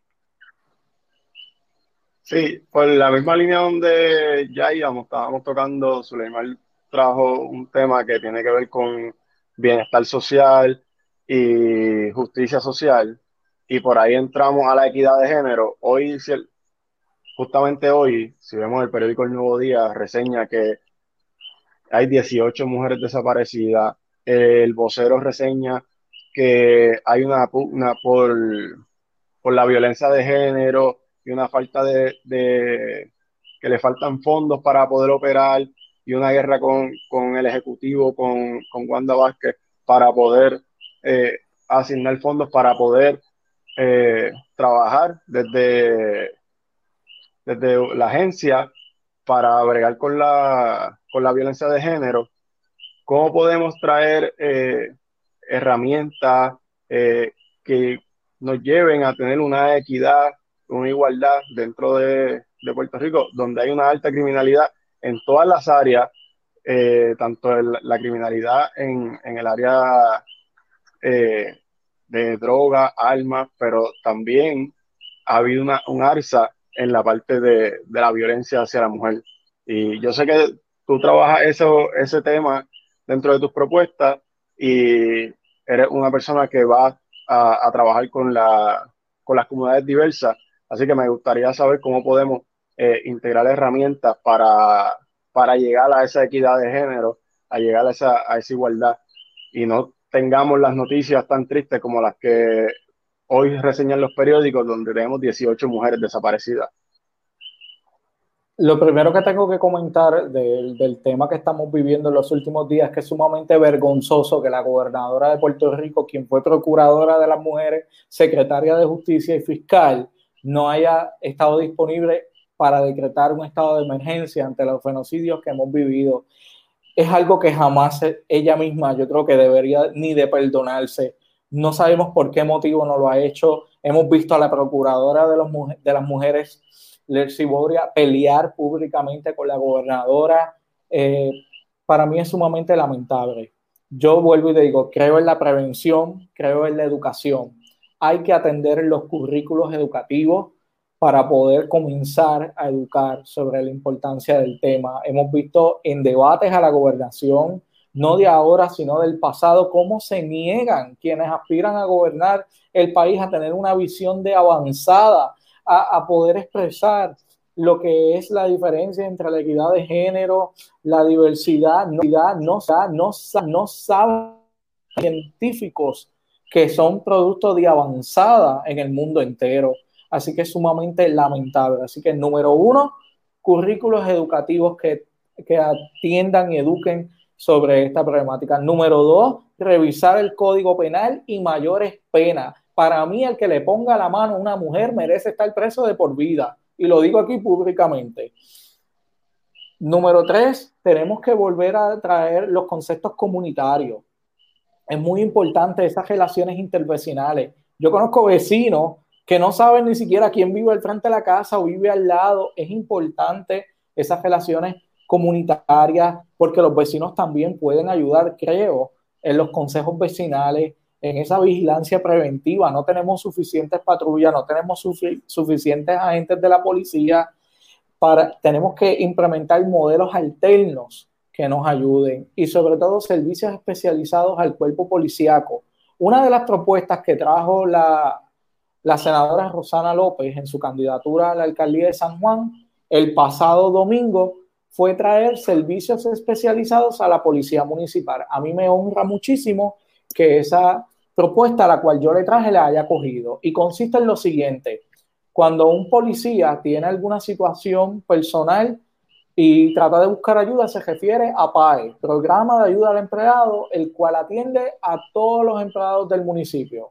Para mí es muy importante que la policía tenga unos psicólogos, unos trabajadores sociales especializados en las conductas y, y ambiente que enfrenta un policía, que es muy distinto al que puede tener cualquier empleado. Esa propuesta fue acogida, eh, ella la presentó y a mí me enorgullece muchísimo. Creo en que esos servicios especializados a la policía, a los oficiales de corrección, debe de multiplicarse también al nivel estatal.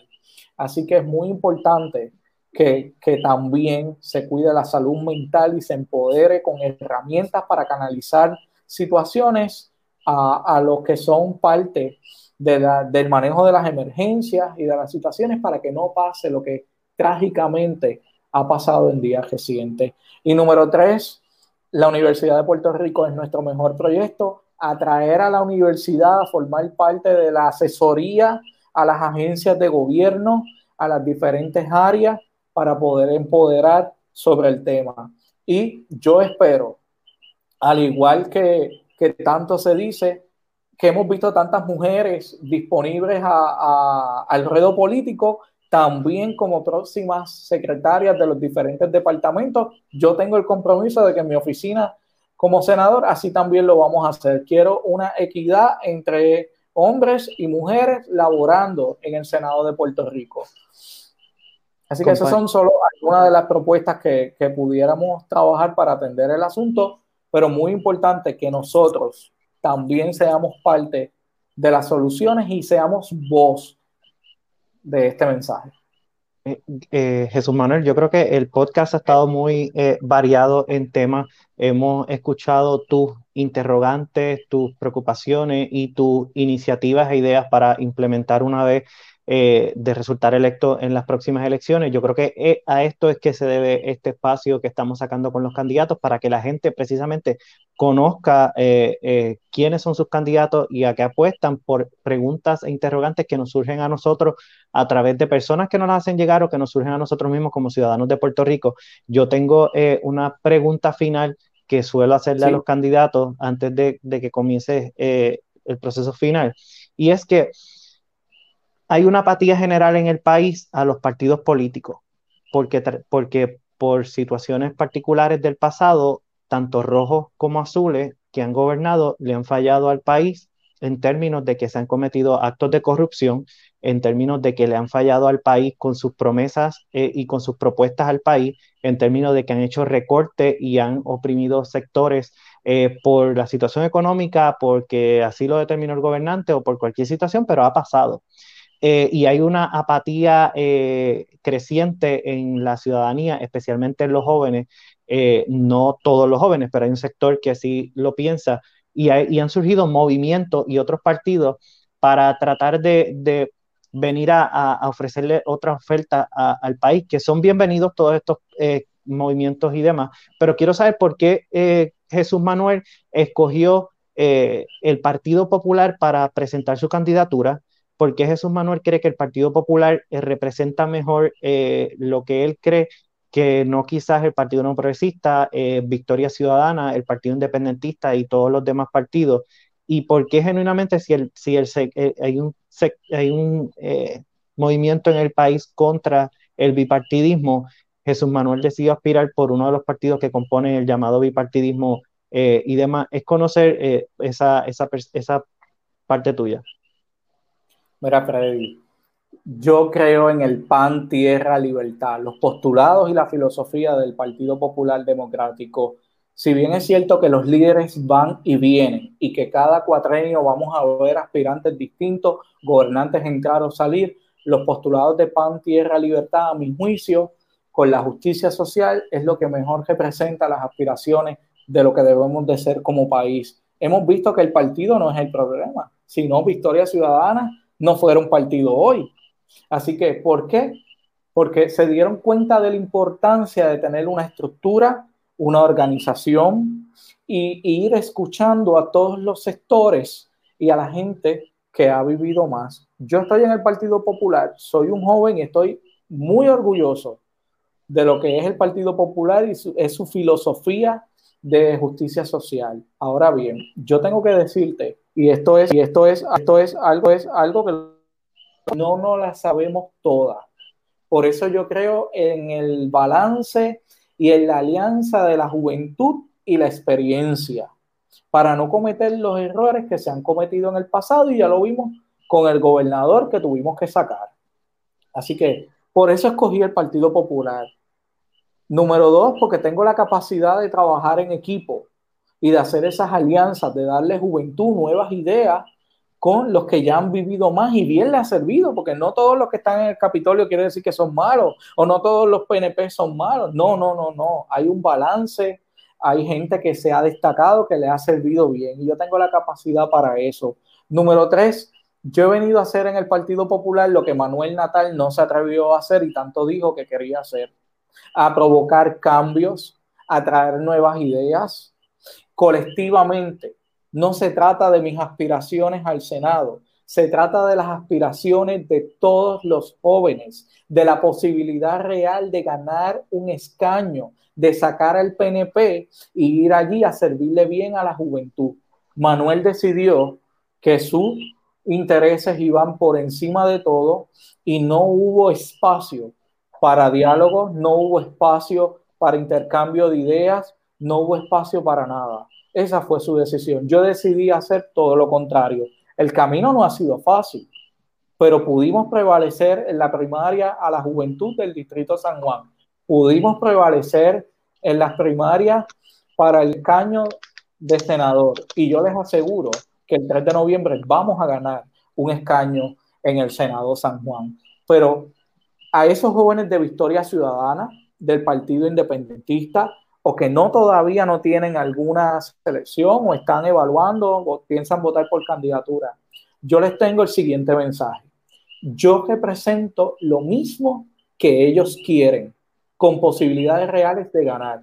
Soy un joven que toda, durante toda mi vida me he preparado académicamente, he tenido experiencias en el gobierno, mi vida eh, ha sido siempre conocida por todos por la trayectoria que tenemos por las organizaciones sin fines de lucro, por la trayectoria que tenemos con los jóvenes de los residenciales, por la trayectoria que tenemos con los gremios profesionales, de alguna manera u otra. Eso que quieren los jóvenes que hoy están mirando otras alternativas, nosotros los que presentamos. Ellos quieren defender la Universidad de Puerto Rico, las mejores propuestas las tiene Jesús Manuel para defender la Universidad de Puerto Rico. Ellos quieren defender el sistema de educación, las mejores propuestas las tiene Jesús Manuel Lavoy, que figura en la papeleta del Partido Popular. Ellos quieren un senador joven que vaya allí a defenderlos y a procurar mejores oportunidades para ellos. Yo tengo un plan estratégico para que eso sea una realidad y estoy en una papeleta figurando también, no tan solo para los populares, sino para los jóvenes de todas las ideologías. Y Freddy, yo te tengo que decir que tengo muchísimos jóvenes que están pensando votar por otros partidos y me dicen, Jesús, vamos a votar por ti. A lo mejor no será íntegro, que ojalá sea íntegro, porque yo necesito un equipo en Cámara y Senado y fortaleza para poder trabajar toda esta legislación, convertirla en ley implementarla, que entra en vigor. Pero si ellos entienden, ¿verdad?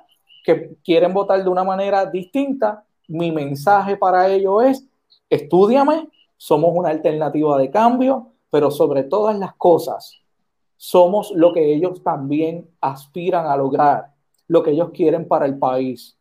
Así que mírenme por mi trayectoria de vida, por mi hoja de experiencia, por mi formación. Yo les aseguro que no los voy a defraudar. A los jóvenes no les gusta perder. No voten su voto. Aquí la principal misión es sacar a este gobierno abusador, atropellado, que ha acabado con la universidad, que ha acabado con el Departamento del Trabajo, que ha acabado con el Departamento de Salud, que no respeta ni valora a las mujeres, que no tiene control de nada, de nada. O sea, esto, aquí no hay gobierno. Es importante que los jóvenes sepan que el próximo 3 de noviembre su voto va a construir un nuevo gobierno. Y yo les pido de todo corazón que me den la confianza de su voto para poder seguir trabajando e ir a otro escenario donde podamos adelantar mediante legislación las causas que por tanto tiempo nos han unido. Muchas personas no lo saben, pero hay fotos por ahí en mi archivo, yo trabajando en el Colegio de Abogados, en convenciones junto a la licenciada Alexandra Lúgaro.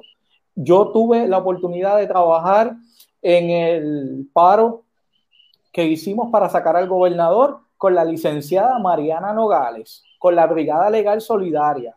Yo tengo muchísimos amigos del Partido Nuevo Progresista con los que he tenido la capacidad de sentarme a redactar ideas y propuestas para jóvenes. Yo he tenido la oportunidad de ir a programas de televisión como en días recientes con jóvenes del proyecto Victoria Ciudadana y jóvenes del Partido Independentista, porque hay algo más que nos une y es el amor por el país, el deseo de cambio, pero también tenemos que ver que hay una realidad.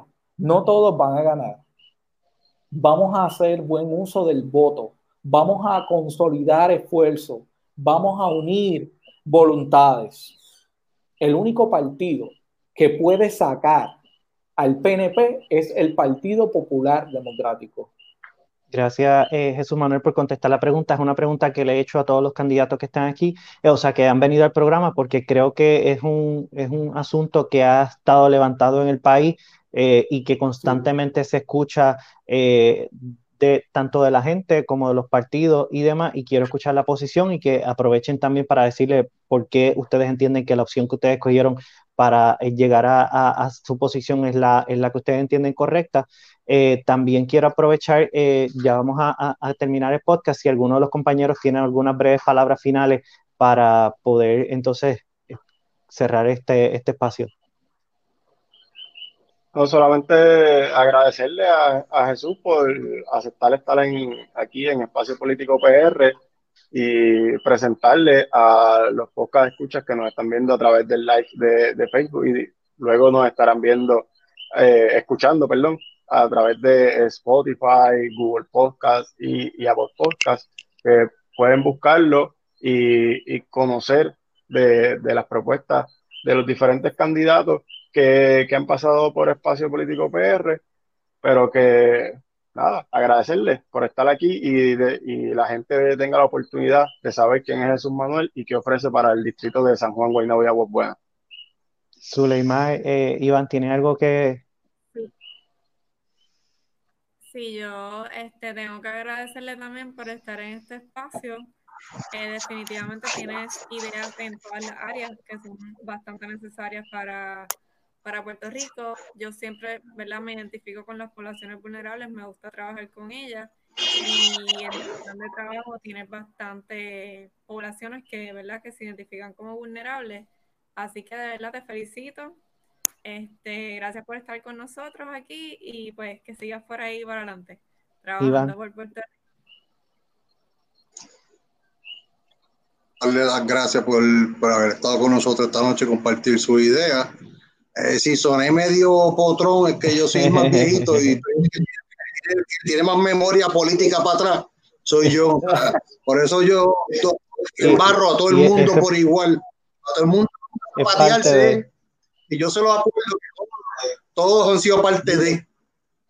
Pero también, este, pues, decirte que siga echando para adelante, que siga este, con ese ánimo. Eh, Vamos, vamos a ver cómo te reciben en aquella olla de grillo.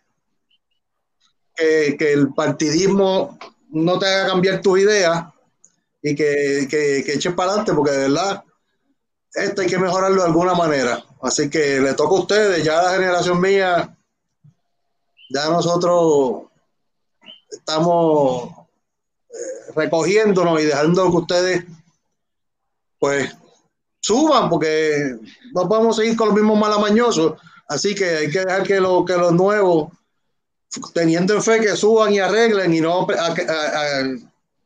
no adquieran malas mañas. que ya de mi parte también agradecerte haber aceptado el participar de, de Espacio Político eh, para que trajeras todas tus ideas, preocupaciones y qué harías de llegar a, eh, resultar electo.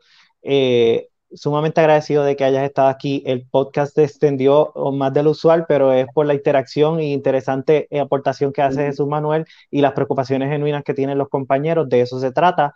Eh, gracias por haber participado. tiene las puertas abiertas de espacio político para trabajar. Esperamos que no sea la primera vez que estés aquí con nosotros y si tienes algunas palabras finales para los que nos están sintonizando y los que nos van a ver el podcast a través de la semana. Hay algo que no dije de mí al inicio, que siempre me gusta dejarlo para el final, para tratar de alguna manera u otra se lleve lo mejor de mí consigo. Yo no respondo a presiones ni claudico a principios. Y todo lo que soy se lo debo a quienes me han traído hasta aquí. A mi señora madre, una mujer valiente que a sus 14 años de edad decidió tenerme, decidió criarme, sacarme hacia adelante. Que todos los días vive a través de, de las redes sociales, porque la distancia nos separa, lo que es la superación y lo que ella me enseñó. Mi madre sacrificó sus sueños de vida por darle vida a mis sueños y a mis aspiraciones.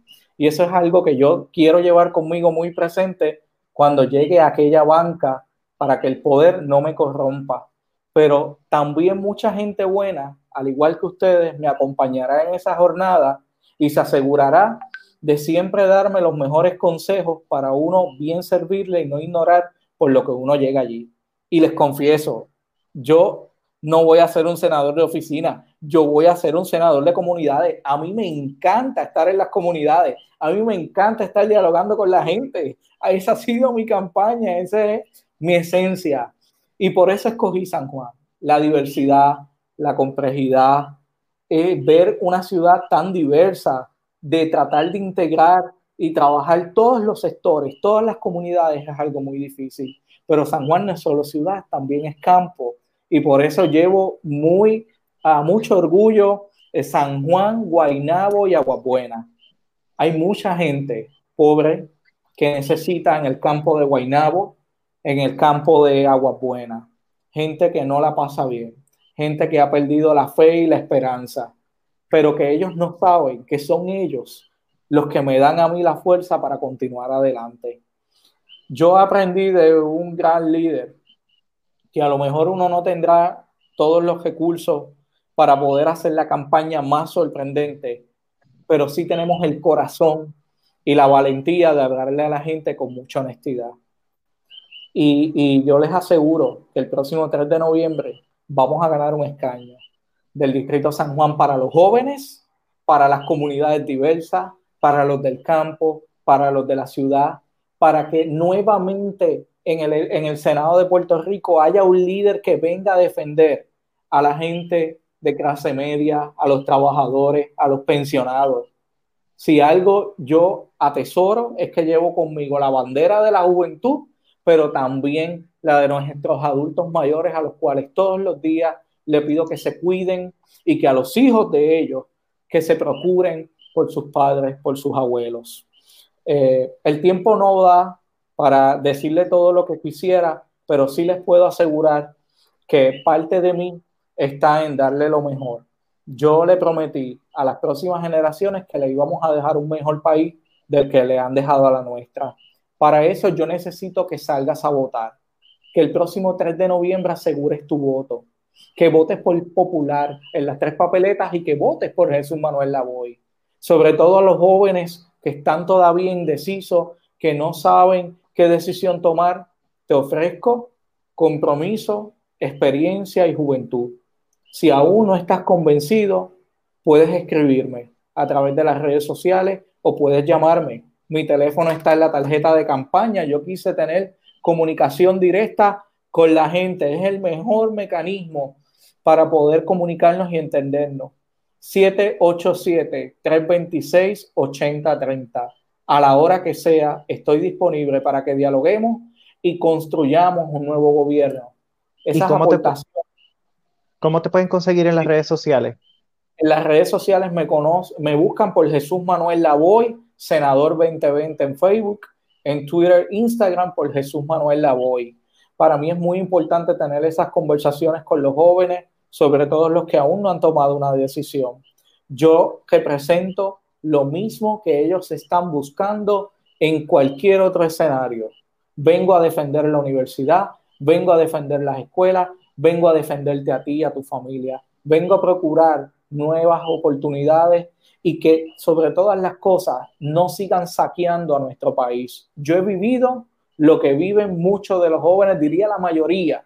Vengo de un residencial público, vengo de las escuelas, vengo de la universidad, desde abajo construyendo, inclusive hasta estar en la política me lo he ganado con mucho sacrificio y valor. He tenido que ir a la calle, coger el sol, tocar las puertas casa a casa para ganar la presidencia de la juventud, para ganar la primaria al Senado San Juan y yo les aseguro que también vamos a ganar la elección general.